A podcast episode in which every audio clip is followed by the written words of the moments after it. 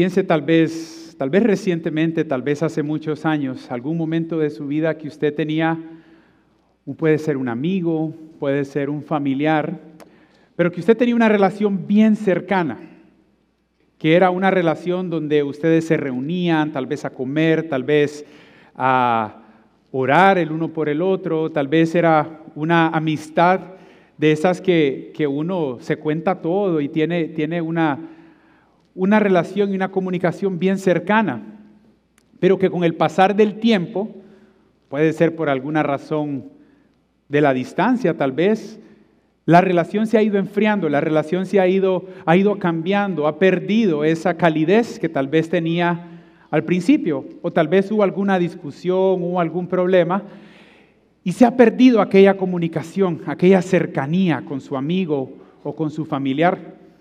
Yo le quiero contar, en mi caso personal, yo recuerdo con un poquito de nostalgia, cuando yo era adolescente, viví fuera del país por dos años y tenía un mejor amigo, tenía un mejor amigo que se llamaba Daniel, compartíamos bastante eh, y yo nos queríamos tanto que, que yo hasta le prediqué el Evangelio. Él conoció al Señor, después teníamos discusiones acerca de la palabra de Dios, de la voluntad de Dios, teníamos grandes sueños, grandes anhelos, pero cuando regresé a vivir a Honduras tratamos de mantener la amistad. Me recuerdo que nos mandábamos correos electrónicos, no sé si usted, eh, si es más joven, tal vez nunca usó de esto, pero los que estamos mayores antes nos mandábamos correos para platicar. Y yo platicaba con mi amigo, le mandaba un gran correo donde le contaba cómo me iba en el colegio, qué materias me estaban costando, cosas interesantes, él también a mí. Pero con el pasar de los años nos dejamos de mandar correos, cada vez eran más cortos o ya no estaba esa misma familiaridad. La misma distancia nos fue separando, al punto que me di cuenta, eh, pensando en este mensaje, que, que, tenía como, tengo como cinco años de no, de no hablar con él. Entonces le mandé un mensaje para, para ver cómo está, creo que ya está casado y para volver a comunicarnos. A veces es triste, ¿no? Que pase esto con nuestros amigos, con nuestra familia. Pero la realidad es que muchas veces esto nos pasa también con el Señor Jesús. Hubo un tiempo de su vida donde tal vez usted era muy, muy comprometido con el Señor. Oraba todos los días, leía la palabra, estaba apasionado por Jesús, estaba enamorado de Dios. Tal vez se levantaba de madrugada a orar porque sentía cuánto lo necesitaba. Pero tal vez este momento no es así. Tal vez hubo un tiempo de su vida donde usted estaba sirviendo en un ministerio, estaba contento de poder poner de poder sus dones al servicio de Dios y las cosas han cambiado. Tal vez ahora usted puede ser que ya tiene 40 años en la iglesia, ya tal vez hasta ha leído toda la Biblia varias veces y ya no siente la misma pasión. Ya no siente el mismo amor, ya a veces hasta lo siente aburrido. Ya venir a la iglesia ya no siente la misma cosa que sentía antes y se ha alejado del Señor. O puede ser tal vez porque está luchando con un pecado y se siente agobiado porque no ha podido sobreponerse a eso. Cuando usted empezó en su caminar en Cristo, vio cómo el Señor lo transformó, le ayudó a cambiar su, su vida, pero a veces hay cosas que como no terminamos de cambiar y pasan los años y las venimos arrastrando y a veces eso puede alejarnos del Señor Jesús. ¿Cómo se siente esta mañana? Yo le hago esa pregunta, piénselo. ¿Cómo está su relación con Dios? La buena noticia es que Dios ofrece su gracia restauradora, aun cuando nos hemos alejado de Dios, cuando luchamos cuando fallamos o cuando estamos fríos, la gracia restauradora de Dios nos dice, vuelve a mí. Lamentaciones 5:21 dice la palabra de Dios en la nueva versión internacional, permítenos volver a ti, Señor, y volveremos. Devuélvenos la gloria de antaño.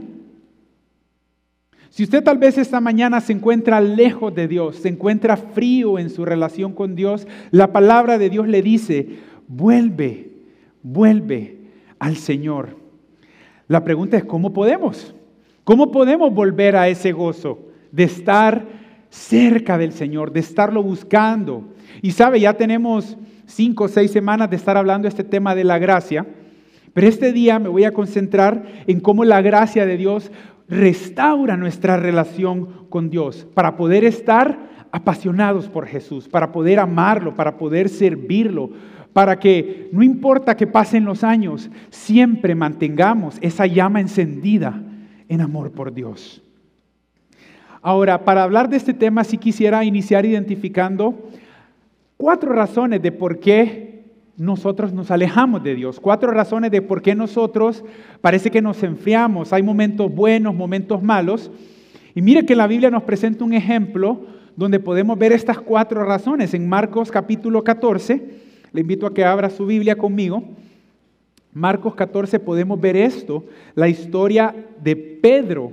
¿Qué fue lo que le ocurrió a él? Cómo él realmente se apartó, se enfrió y de una manera en el transcurso de una noche prácticamente, hasta llegar a fallarle al Señor Jesús. En esta ocasión, en la Biblia, ya estamos, cuando Jesús está ya en su última noche, ha comido con los discípulos y les ha anunciado que Él va a ser entregado. Imagínense la escena. Está el Señor Jesús, están los discípulos, están reunidos los doce, y les dice el Señor Jesús, que Él va a ser entregado. Es más, Él cita el Antiguo Testamento en Zacarías, la cita dice, y el pastor será eh, herido y las ovejas se van a perder, se van a dispersar. Y viene el discípulo, Pedro, que siempre era pronto de palabra. Yo no sé si usted es como Pedro, tal vez que es pronto de palabra, reacciona rápido, y Pedro le dice, Señor Jesús, aunque todos se escandalicen de ti, yo no.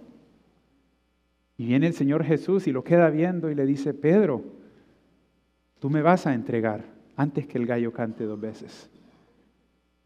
Y Pedro en lugar de meditar, en lugar de decir, Señor, ayúdame. Pedro reacciona con su ímpetu siempre rápidamente como alguno de nosotros y dice, Señor, yo soy capaz de entregar mi vida por ti. Imagínese la respuesta de Pedro. Y ahí vemos la primera razón por la cual algunos de nosotros nos apartamos del Señor. Porque tenemos exceso de confianza. Nos apartamos del Señor porque tenemos exceso de confianza. Pensamos que podemos manejar las cosas nosotros, que nunca le vamos a fallar al Señor. Que estamos, que ya superamos tal vez y que ahora ya estamos como caminando sobre las aguas. Les recuerdo que Pedro caminó sobre las aguas y aún así negó a Jesús. Pero cuando el Señor Jesús le dice esto, él reacciona con ese ímpetu, creyendo que él estaba ya por sobre fallarle al Señor. Que los discípulos, que, y es más, hasta Pedro le dice la frase, aunque todos se escandalicen. Yo me imagino a Pedro comparándose con los demás discípulos, de repente viendo a Tomás que a veces en cuando ya él hacía sus preguntas, Pedro le dice al Señor, aunque todos se escandalicen de ti, yo no. Ay, Pedro, ese fue el comienzo del fin para fallarle al Señor. Y sabe, esto realmente tiene, esto de exceso de confianza es, es una moneda de dos caras. Porque por un lado está cuando nosotros pensamos que no podemos caer. Pensamos como Pedro, no, otros van a fallar, pero yo no. No, porque yo amo al Señor. No, porque yo ya tengo madurez, porque yo leo la Biblia, porque yo, yo ya, eh, ya entregué mis pecados al Señor, porque yo ya tengo 10 años, porque yo ya tengo 40 años. Y pensamos que no vamos a fallar. Pero el otro lado de la moneda es cuando vemos a las demás personas. Piense conmigo un momento. Por ejemplo, nos damos cuenta que el hermanito falló, que cometió un pecado. ¿Y cuál es nuestra reacción? No, es que yo sabía, yo ya le había notado al hermanito que tenía, yo le miraba que tenía unos arranques ahí, una reacción de vez en cuando, yo ya sabía que algo estaba mal. No, no, no, es que, es que mi hermana, ella no, ella el otro día que estuvimos hablando me salió bien raro, yo sabía que había algo malo ahí. y tomamos una actitud de acusar al hermano que falló en lugar de decir, yo también puedo fallar, yo también puedo pecar. Fíjese que en los años 70 en Estados Unidos habían dos evangelistas bien famosos, los más famosos de Estados Unidos en esa década. Por un lado estaba Billy Graham y por otro lado estaba Jimmy Swaggart. Es bien famoso la historia de él porque él falló, él falló de una manera bien pública. Todos los medios populares en Estados Unidos empezaron a compartir la noticia y rápidamente los medios de comunicación fueron a buscar al otro, a Billy Graham, y le preguntaron, Billy, ¿te enteraste de lo que pasó con Jimmy? Y ellos esperaban que Billy Graham lo acusara y dijera, no, es que si es cierto, él, él se apartó del camino. Pero la respuesta de Billy sorprendió a todos, porque la respuesta de él fue, lo que le pasó a Jimmy me puede pasar también a mí. Y con una actitud de humildad él reconoció que él también podía fallar. Y ese es el otro lado de la moneda, cuando nosotros tenemos exceso de confianza. Al ver que los demás fallan, al ver que los demás pecan, tenemos que meditar en nosotros y decirle, Señor, líbrame de pecar. La Biblia lo dice en 1 Corintios 10, 12. El que cree estar firme, mire que no caiga. Así dice la palabra de Dios. También nos dice en Proverbios 16, 18, al orgullo le sigue la destrucción a la altanería, el fracaso. Tenemos que meditar en nuestra vida y no tener exceso de confianza. Recordar que somos dependientes completamente de Dios, de su Espíritu Santo, para poder estar firme y que no nos pase como le pasó a Pedro en esa noche. Pero sabe, hay una segunda razón que podemos ver en Pedro. Precisamente después de que están ahí reunidos en la cena, están con los discípulos, ¿Qué sucedió? Viene Jesús y se lleva a los doce, se los lleva al jardín, deja a nueve, o bueno, ocho, porque ya Judas había salido a hacer lo que iba a hacer. Quedan ocho de los discípulos ahí y se lleva a los tres más cercanos, Pedro, Jacobo y Juan. Y les dice, vengan, oren conmigo, oren conmigo. Y los deja a ellos tres orando ahí y él se va más aparte a orar. Pero ¿qué pasó al cabo de una hora cuando vuelve el Señor Jesús a sus tres discípulos, a los tres más cercanos, a los tres que lo vieron en el monte de la transfiguración, a los tres que estaban con Él en sus momentos más duros, incluso cuando estaba cansado o cuando, cuando Él había sido acusado por los fariseos en muchas ocasiones?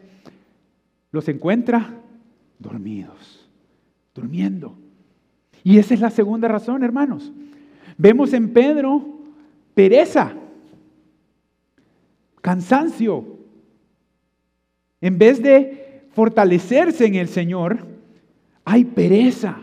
Y esa pereza es un precursor de que nos alejemos del Señor. Piensa en su vida, por ejemplo.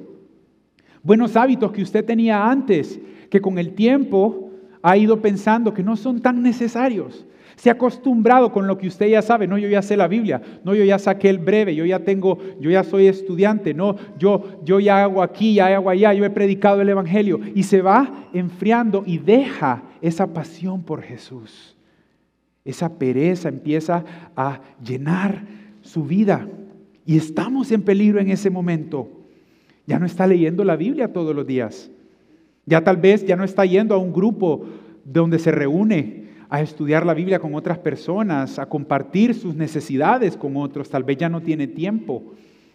Esto es como un llamado, llamado de atención. Y fíjense que en esto de la pereza yo le quiero mencionar algo también que, que, va junto con esto, porque a veces la pereza toma la expresión de exceso de trabajo.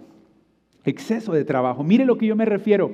Cuando tal vez usted está cada vez sirviendo más ministerios, más ministerios, y está su familia, y está su casa, y está en tanta cosa que ya no tiene tiempo para orar, que ya no tiene tiempo para parar un momento y alabar al Señor y llorar delante de la presencia de Dios. Hermano, es una señal de alerta, de tener cuidado, de ir, como dijo el Señor Jesús, venid a mí todos los que están cansados y cargados, que yo los voy a hacer descansar. A veces somos, eh, posponemos las cosas porque estamos muy ocupados y esa pereza empieza a inundar nuestra vida, hermanos. Mire que los pilotos, esto es algo interesante, los pilotos que manejan, claro, los aviones, eh, tratan con la vida humana. Si un piloto comete un error, puede costar la vida de 140, 200 personas de un solo. Y ellos eh, tienen reglas internacionales muy, muy estrictas. Por ejemplo, el máximo de horas semanales que puede trabajar un piloto son 40 horas.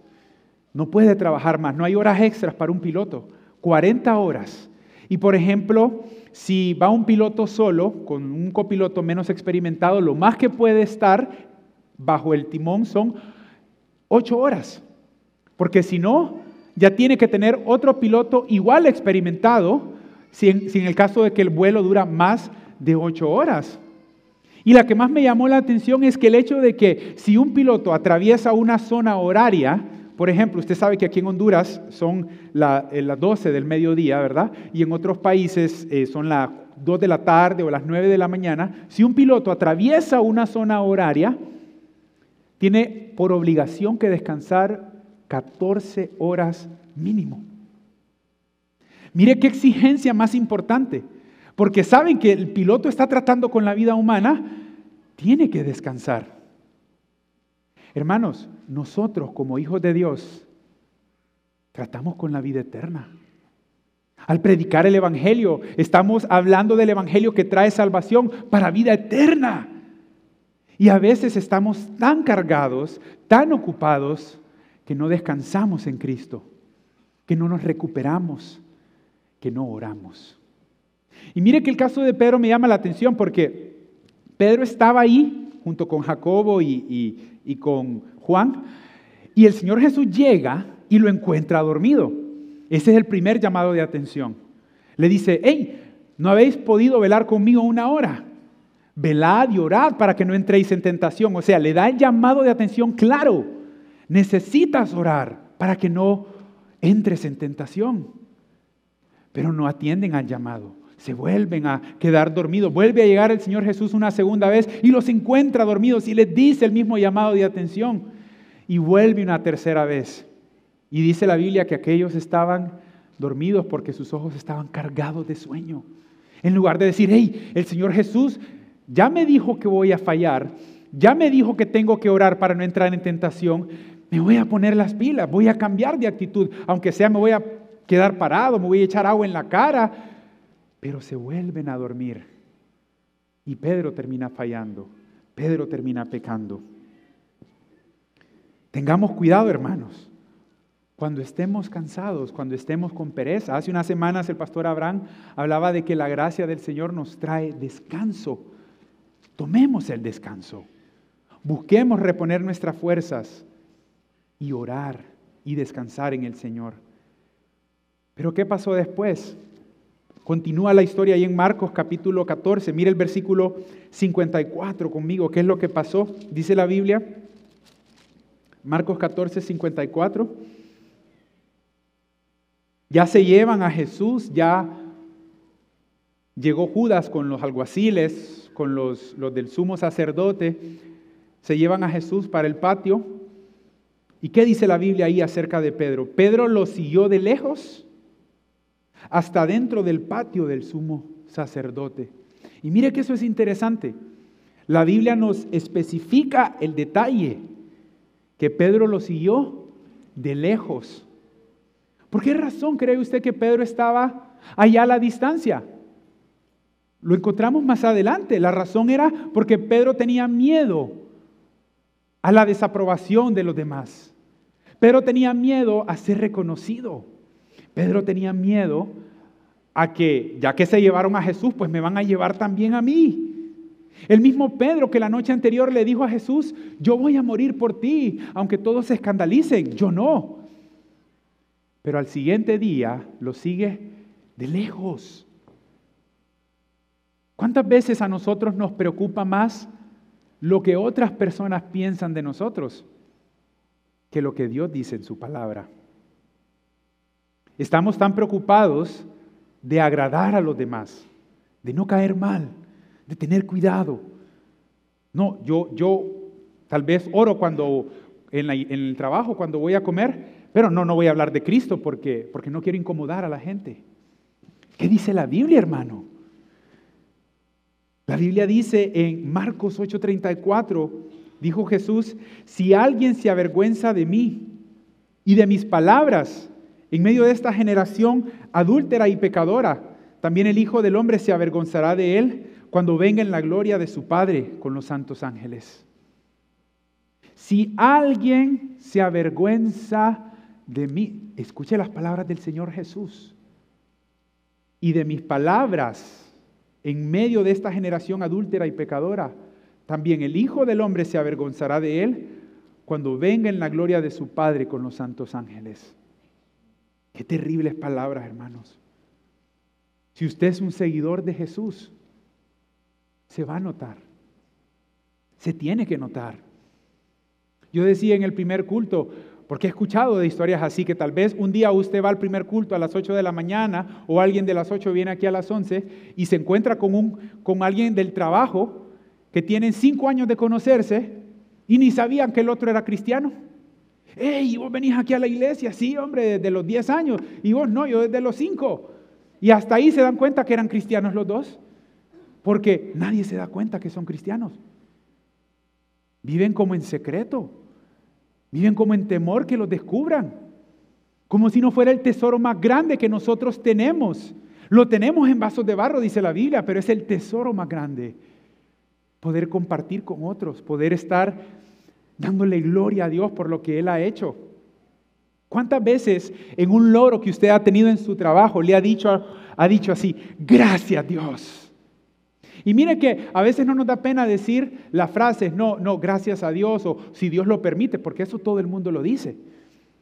Pero ¿cuántos de verdad hemos honrado a Dios afuera de las paredes de esta iglesia? Hemos reconocido ante las personas que Dios es quien nos da la vida, que Dios es quien tiene misericordia de nosotros, que Dios es el que nos sana, que Dios es el que nos ayuda. Démosle gloria a Dios. No tengamos miedo a la desaprobación de la gente. No nos avergoncemos del Señor Jesús. Y ahí mismo, en Marcos 14, 54, vemos todavía una acción más que tomó Pedro, que esta yo creo que es la más peligrosa en nuestros tiempos. Pedro lo siguió de lejos hasta dentro del patio del sumo sacerdote. Allí se sentó con los guardias y se calentaba junto al fuego. La cuarta razón por la que algunos de nosotros nos apartamos del Señor es por conveniencia, por comodidad, porque queremos una fe confortable. Queremos ajustar a Dios a nuestra agenda. No le permitimos a Dios que interrumpa nuestra agenda. No le permitimos a Dios que nos hable en medio de nuestro día a día. Quiero seguir a Cristo, sí, pero siempre y cuando no cambie mi estilo de vida. Quiero seguir a Cristo, sí, pero siempre y cuando no cambie mis prácticas laborales. Quiero seguir a Cristo, sí, pero siempre y cuando no me digan nada que va a transformar la manera en que llevo mi familia. Y a todos nos ha pasado, hermano. Todos necesitamos escuchar la palabra de Dios y ser transformados por ella. Pero aquí vemos a Pedro que estaba sentado con los enemigos. Estaba con los guardias en ese momento. Estaba con los guardias y buscaba calentarse. En lugar de estar buscando a Jesús. ¿Qué le está pasando a mi maestro? ¿Qué le está pasando a mi Señor? Estaba buscando la comodidad. Mire que esto es un peligro realmente, sobre todo en nuestros tiempos. ¿Cuántos no leemos la Biblia? Porque no tenemos tiempo. Y tenemos tiempo para ejercicio, por ejemplo, tenemos tiempo para compartir con amigos, tenemos tiempo para el trabajo, para la familia. Y ojo, no, no, no, no, estas cosas no son malas, son buenas. Pero nunca hacemos tiempo para volver a nuestra relación con el Señor. Y especialmente aquí en la iglesia, mire, mire cómo pasa esto de la conveniencia, de la comodidad. Hemos visto este caso muchas veces con hermanos que tienen años de venir a la iglesia. Primero empiezan a cuestionar. Y mire que no le estoy diciendo hacer una pregunta, porque usted puede hacer una pregunta, hey, ¿cómo es esto? ¿Por qué está pasando esto? Si usted le pregunta a su líder, por ejemplo, quiere, quiere aprender más, es una pregunta genuina. Pero a veces cuando empezamos a cuestionar con el ánimo de acusar, con el ánimo de criticar, muchos empiezan cuestionando y luego, ¿qué es lo que sigue a esto? Dejamos de dar, dejamos de ofrendar o dejamos de servir en un ministerio porque no estamos cómodos, porque no nos gusta cómo se están haciendo las cosas, no, no atiende a nuestro gusto, a nuestra comodidad, a nuestra conveniencia. Después de dejar de servir o de dar, dejamos de orar. Y por último nos terminamos yendo de la iglesia. Hay muchas personas que aquí estaban hace cinco años, hace diez años, activos en un ministerio, buscando del Señor, predicaban, eran ejemplo para otros y se fueron enfriando y enfriando. Pero yo le he dicho estas razones esta mañana y tal vez usted se identificó con alguna o con varias, pero yo le quiero hacer una pregunta de esperanza esta mañana. ¿Qué le pasa a esas personas? ¿Qué le pasa a usted si usted es esta persona esta mañana? ¿Qué le pasa a un cristiano genuino que tiene una vida comprometida con Cristo, que por una, pero que por una razón u otra se ha apartado de Dios, se ha enfriado, ya no camina con el Señor de la misma manera? ¿Cómo responde Dios a estas personas? ¿Cómo responde Dios cuando los cristianos pecan? Porque suena bonito decir, me he apartado, pero a veces es duro admitir, no, he pecado. La verdad es que he pecado, estoy en pecado. ¿Cómo responde Dios ante el pecado de un verdadero hijo de Dios? ¿Será que se va para el infierno? ¿Qué dice Romanos 8.1? Búsquelo en su Biblia. Hace unas semanas en el campamento estudiamos por una hora todo este capítulo de Romanos 8. Empieza diciendo, ahora pues, ninguna condenación hay para los que están en Cristo Jesús. Vuelva a leer esa palabra del principio. Ninguna condenación. Ninguna condenación. Si usted ha puesto su fe en Jesús, si usted es un creyente, si usted es un hijo de Dios, no hay condenación. Aunque haya pecado, aunque esté más frío que el tímpano de hielo, no hay condenación para usted. Pero ¿qué significa esto? Significa que usted no va a perder su salvación cuando peca. ¿Cómo? Sí, lo dije y lo repito, usted no pierde su salvación cuando peca. En primera de Juan, en, este, en esta epístola de la Biblia, se repite más de 15 veces que tenemos seguridad y que tenemos vida eterna en Él.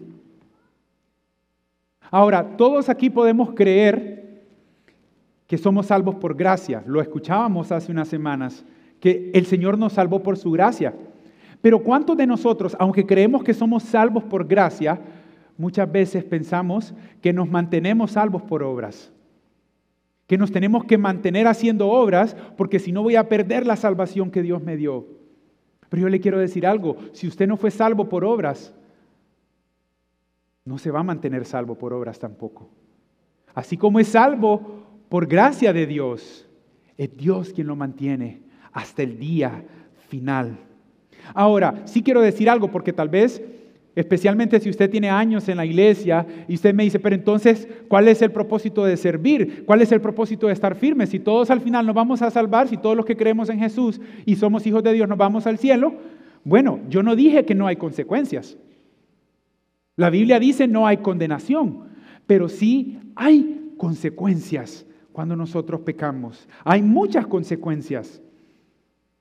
La primera, usted pierde su compañerismo con Cristo. Usted pierde esa relación cercana que tiene con Él. Pierde su efectividad en la tierra. ¿Cómo el Señor lo va a usar si usted está apartado, si no está buscando, si está frío? Incluso la Biblia nos enseña que cuando lleguemos al cielo van a haber galardones para los hijos de Dios. Pero si estamos apartados, si estamos pecando, Perdemos esos galardones, perdemos de recibir gran cantidad de galardones que el Señor nos quiere dar a sus hijos. perdemos nuestro gozo. ¿Cómo vamos a estar felices en el Señor si nos hemos apartado, nos sentimos apagados, callados? Hay consecuencias, pero no perdemos nuestra posición como hijos de Dios. ¿Por qué? ¿Por qué no la perdemos? ¿Por qué Dios no nos, Dios no nos rechaza cuando pecamos? Mire que esto es importante, es importante que entendamos y que cuando usted se vaya de vuelta a su casa o usted que me mira desde, desde su casa o desde su vehículo en este momento, ¿por qué el Señor no me rechaza cuando yo peco? Bueno, en primer lugar es porque su amor es incondicional. El amor de Dios no está sujeto a mi manera de actuar. Muchas veces a lo largo de la Biblia encontramos que Dios le dice a su pueblo, por amor a mí mismo es que yo perdono sus pecados. Incluso allá cuando el pueblo estaba a punto de entrar a la tierra prometida, venían de 40 años de consecuencias por el pecado del pueblo de Israel. 40 años anduvieron vagando en el desierto y ya van a entrar a la tierra prometida. Algunos de ellos se podían sentir muy orgullosos en su propia justicia, pero Dios les dice, hey, no es porque ustedes hagan lo bueno que van a entrar a la tierra prometida. Es por amor a mí mismo y por juicio a todas las naciones que voy a sacar que ustedes van a recibir la tierra prometida. El Señor se lo deja claro. Ellos no recibieron la tierra prometida porque se la hayan ganado. Es por el amor de Dios, por la misericordia de Dios. ¿Cómo dice la Biblia para nosotros? A los suyos vino y los suyos no le recibieron. Mas a todos los que le recibieron, a los que creen en su nombre, les dio potestad de ser hechos hijos de Dios en Juan 1.12. Es por la misericordia de Dios y su amor es incondicional. Lamentaciones 3:22 lo dice todavía más hermoso. Dice, por la misericordia de Jehová no hemos sido consumidos porque nunca decayeron sus misericordias. Si no fuera por la misericordia de Dios, yo creo que ya todos hubiéramos sido consumidos. Pero el Señor es lento para la ira y grande en misericordia. ¿Por qué el Señor no nos rechaza entonces? Bueno, porque su amor es incondicional, pero también porque su salvación no está basada en lo que usted haga. En Romanos 9:16 la Biblia lo dice de manera fuertemente clara. Así que no depende del que quiere ni del que corre, sino de Dios quien tiene misericordia.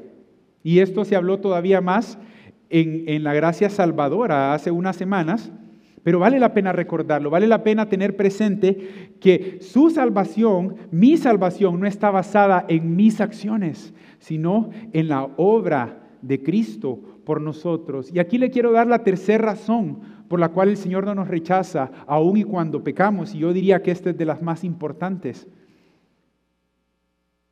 Porque Jesús ya ha tomado mi castigo. Dios no me va a rechazar cuando yo peco. Dios no me va a quitar mi posición de hijo cuando peco. Porque Jesús ya pagó por el castigo de mi pecado en la cruz del Calvario. En la cruz del Calvario. Piensen en este ejemplo, tal vez es un poco absurdo, pero, pero mírelo de esta manera. Es como un bebé está aproximadamente nueve meses en promedio en el vientre de su madre.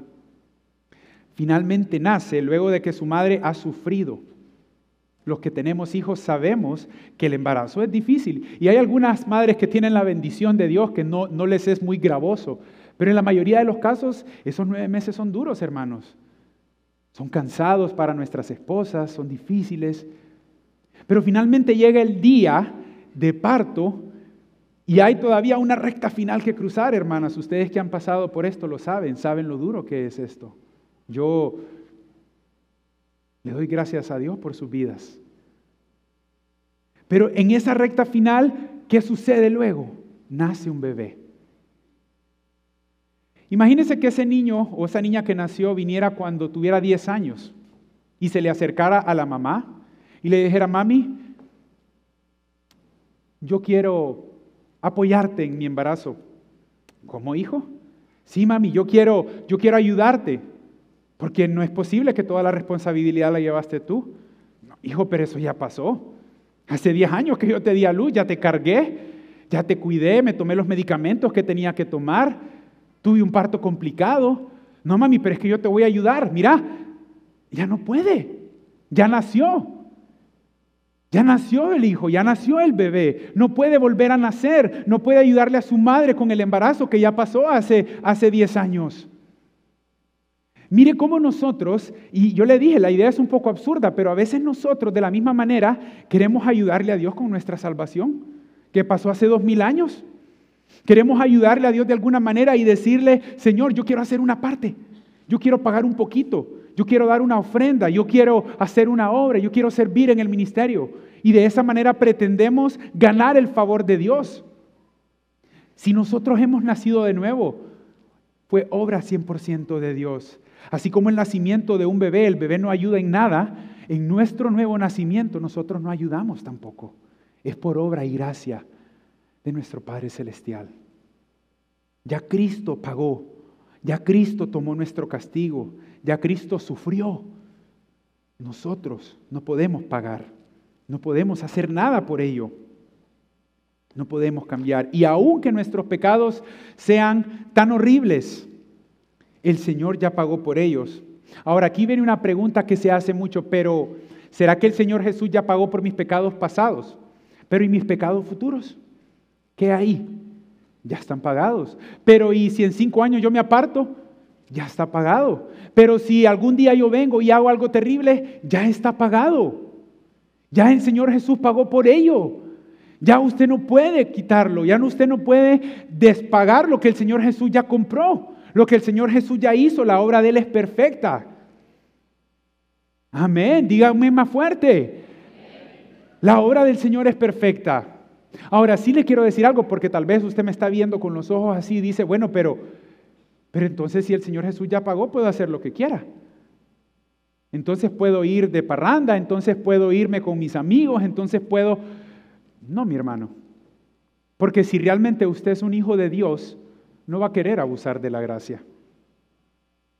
No va a querer aprovecharse de ese regalo que Dios le dio. No va a querer deshonrar la misericordia y la gracia de Dios para su vida. Es cierto que Dios no lo condena. Es cierto que Dios no lo castiga, porque el castigo es, es, es, una, es un tipo de, de golpe o es un tipo de enseñanza por lo que ocurrió en el pasado. Pero ¿sabe qué dice la Biblia que hace nuestro Padre Celestial? Nos disciplina. Eso sí, mi hermano. Dios nos disciplina. Porque así como el castigo es por lo que pasó, la disciplina es para que en el futuro nosotros podamos ser diferentes. Y mire que la palabra de Dios habla bastante de esto, especialmente en, Hebreos capítulo 12, de los versículos 5 al 11. No lo vamos a leer, pero usted lo puede estudiar más adelante. La palabra de Dios nos enseña que la razón por la que Dios nos disciplina es porque somos sus hijos y nos ama. O sea, la disciplina es porque Dios está enojado. No, no, no. La ira de Dios ya fue sobre los hombros de Jesús, sobre el cuerpo de Jesús en la cruz. La razón por la que Dios nos disciplina es porque nos ama. Y Hebreos nos dice específicamente esto, porque siendo partícipes, y es más, dice algo hermano, dice que todos hemos sido partícipes de la disciplina de Dios. Piense eso por un momento. A veces nosotros pensamos que la disciplina solo es para algunos, o solo es para mí porque soy malo, pero aquel hermano que sirve no. No, no, no, la Biblia dice que la disciplina es para todos los hijos de Dios. En algún momento u otro vamos a ser disciplinados. Vamos a pasar por esto porque Dios nos ama. Y Hebreos nos enseña, en Hebreos 12, 11 dice, porque habiendo pasado por la disciplina que en el presente no es causa de gozo, nos hace partícipes de la santidad de Dios. Dios nos dice en su palabra, sed santos porque yo soy santo. ¿Cómo cree usted que podemos ser santos? Pasando por la disciplina de Dios. Pasando por esa instrucción de Dios que nos transforma, que nos ayuda, que nos cambia. Jesús no nos rechaza porque Él nos ama, porque su amor no está basado en nuestra capacidad, porque Él ya pagó, pero también porque Él entiende nuestra debilidad. Hebreos 4:15 dice la palabra de Dios, porque no tenemos un sumo sacerdote incapaz de compadecerse de nuestras debilidades, sino que uno que ha sido tentado en todo de la misma manera que nosotros, aunque sin pecado. Jesús, nuestro sumo sacerdote, fue tentado en todo, pero no pecó. Por eso Él conoce nuestra debilidad. Él sabe el dolor que nosotros pasamos. Él sabe la soledad que usted siente esta tarde. Él sabe cómo se siente usted tal vez que está lejos de Dios. Él conoce su dolor. Él se compadece de usted. Él conoce nuestras fallas. Pero la última razón que le quiero dejar es que Él no es resentido con nosotros. Dios no nos sostiene en resentimiento. Por eso el Señor no nos rechaza cuando pecamos. Porque a diferencia de usted y yo, que es cierto, hermanos, seamos honestos, si a usted y a mí nos hacen algo, la mayoría de las veces vamos a querer retribuir, vamos a querer responder, vamos a querer incluso guardar rencor o resentimiento. Pero el Señor no es así. Dice la Biblia en el Salmo 103, Dios no nos acusará constantemente o se enojará con nosotros para siempre. Él no nos ha castigado por todos nuestros pecados, ni tampoco lidia con nosotros tal como lo merecemos. Él es como un padre para sus hijos, tierno y compasivo para con aquellos que le temen. Dios tiene compasión de nosotros y no nos guarda rencor. Pero tal vez usted me está escuchando esta mañana y dice, pero es que, hermano, usted no sabe lo que yo he hecho, es que yo he sido terrible, usted no conoce mis pensamientos, se asustaría. Bueno, yo le quiero decir, la palabra dice en Jeremías 3:22, convertíos hijos rebeldes y sanaré vuestras rebeliones. He aquí nosotros venimos a ti, porque tú eres Jehová nuestro Dios. ¿Qué dice esta palabra de por qué venimos a Él? Porque Él es Jehová nuestro Dios. Hermano, nosotros volvemos a Dios basado en quién es Él, no en quiénes somos nosotros. El amor de Dios, nuestro Padre Celestial nos perdona, nos ha limpiado y nos salva para siempre. ¿Hay una forma de regresar? Sí la hay. Mucha gente no entiende la diferencia entre compañerismo, que yo le hablaba al principio, y relación. Compañerismo es cómo está usted hoy. Y para ir terminando, quiero invitarle a que se evalúe en este momento. Haga una evaluación de su vida, haga una evaluación de su relación con Dios. Haga una evaluación de su corazón. ¿Cómo está ahorita su relación con Dios? ¿Tiene usted compañerismo con Dios? El compañerismo es nuestro estatus actual, pero ese puede variar, puede estar mejor, puede estar peor, pueden haber buenos momentos, malos momentos, pero una diferencia es la relación, porque la relación depende de nuestra posición permanente. Como el ejemplo que le decía, una vez que nacimos no podemos desnacer. Una vez que nacimos de nuevo, no podemos volver atrás. Ya somos hijos de Dios. Y esa es nuestra relación, es nuestra posición permanente. ¿Qué pasa cuando yo peco? Regrese al Señor. Jeremías 15, 19 dice, si regresas a mí, te restauraré para que continúes sirviéndome. ¿No le gustaría a usted escuchar eso esta mañana? Cierre sus ojos un momento.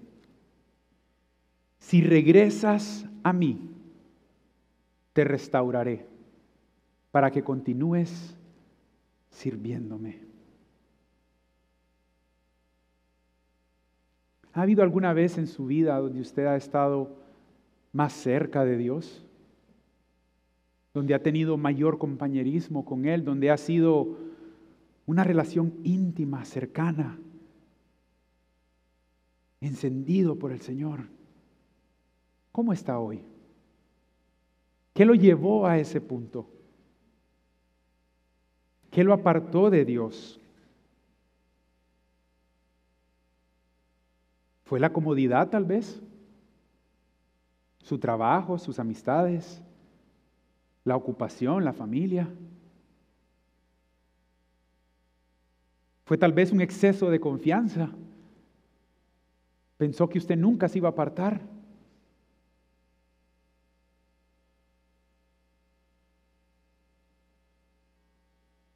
Fue tal vez la pereza o el temor de lo que los otros piensan de usted. Yo le invito a que en este momento, entre usted y Dios, le pida al Espíritu Santo que le muestre a su corazón que lo ha apartado de Dios. Y si usted lo desea en este momento, entrégueselo a Él. Este es día de regresar. Este es día de volver. Este es día de decir, permítenos volver a ti, Señor, y volveremos. Devuélvenos la gloria de antaño. El Señor está aquí este momento. El Señor está con pasión, con amor, con misericordia para usted y le dice, vuelve. No está enojado con usted. No lo está acusando, ese es el enemigo el que acusa. Dios quiere que usted vuelva y que su gracia lo restaure completamente. Le quiero invitar a que en este momento usted entregue delante del Señor y vamos a orar para pedirle perdón al Señor por aquello que hemos permitido que nos aparte de Él, para pedirle perdón por nuestros pecados, para pedirle que nos limpie seguros en el hecho que somos hijos de Dios. Padre, en este momento estamos ante tu presencia, Dios. Gracias porque tú ya sabes, aun cuando te vamos a fallar, como le dijiste a Pedro, que iba a negarte. Gracias porque a pesar que tú conoces que te vamos a fallar, tú no nos rechazas, Señor. Y al contrario nos dices, vuelve a mí. Por eso en esta hora, Señor, confesamos delante de ti nuestros pecados. Confesamos delante de ti nuestra maldad. Te pedimos que nos limpies. Te pedimos que nos ayudes, Señor, a hacer un lado toda distracción, todo pecado, todo peso, toda cosa que nos apartó de ti, Señor. Oh Señor, en este momento nos humillamos delante de ti reconociendo que, que hemos fallado, que nos hemos enfriado, pero que tu gracia nos restaura, Señor. Y esta mañana tú nos traes de vuelta a tu hogar, nos traes de vuelta, Señor, porque no dejamos de ser hijos, pero queremos tener compañerismo contigo, Señor.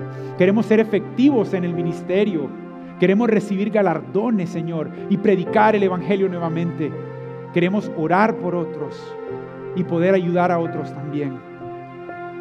Ayúdanos, Señor, a poder vivir en una relación constante contigo, Dios. En el nombre de Jesús. Siga con sus ojos cerrados. Quiero hacer una pregunta más. Porque puede ser que usted me escuchó en este, en este mensaje y usted tal vez dijo, bueno, pero yo nunca he recibido la disciplina del Señor. Yo nunca. Y mire que a veces nosotros vemos que pecamos y el Señor rápido nos, nos trae de vuelta al redil. Pero si usted analiza su vida y piensa que ha pecado, pecado, pecado y nunca cambió, nunca entregó, nunca fue llamado al arrepentimiento, tal vez, tal vez es que usted no es un hijo de Dios. Tal vez es que usted no lo ha conocido todavía. Tal vez es que usted no ha recibido el regalo de la vida nueva que tenemos en Cristo. Yo le digo algo. El Señor envió a Jesús a la cruz para que usted también pudiera ser una hija, un hijo de Dios. Recíbalo en este momento. Reciba este regalo. No lo rechace. No lo deje pasar. No quiera seguir viviendo su vida de la manera como la vivió desde siempre.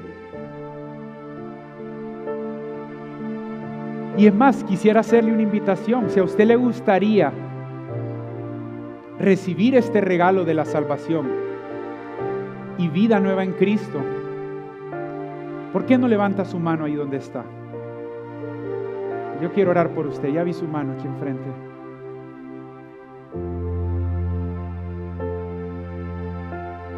¿Quiere reconocer que usted es un hijo de Dios? Levante su mano ahí donde está.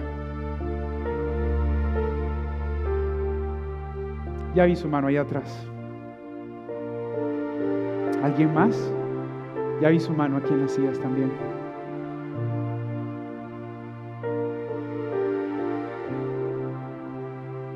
Mire usted que está tomando esta decisión, yo le tengo una buena noticia. De ahora en adelante no hay condenación para usted. Y si tal vez usted no levantó su mano, pero usted siente un calor en su corazón, usted dice, yo quiero, yo quiero ser hijo de Dios, no se quede atrás. No se quede callado. ¿Por qué no repite conmigo esta oración? Yo lo voy a dirigir. Repite conmigo, incluso si está en su casa y está tomando esta decisión. Repita después de mí, dígale, Señor Jesús, yo creo en ti. Yo sé que tú moriste en la cruz y pagaste por mis pecados. Yo creo que tú resucitaste al tercer día. Y yo sé que me das el regalo de la vida nueva. A partir de hoy yo quiero ser tu hijo yo quiero conocerte más. Quiero vivir en una vida de compañerismo contigo. Quiero servirte también. Te pido perdón por mis pecados. Cámbiame. Ayúdame. Pero gracias porque la obra la haces tú en mí y no yo solo. Yo no puedo solo. En el nombre de Jesús. Amén y amén. Thank you.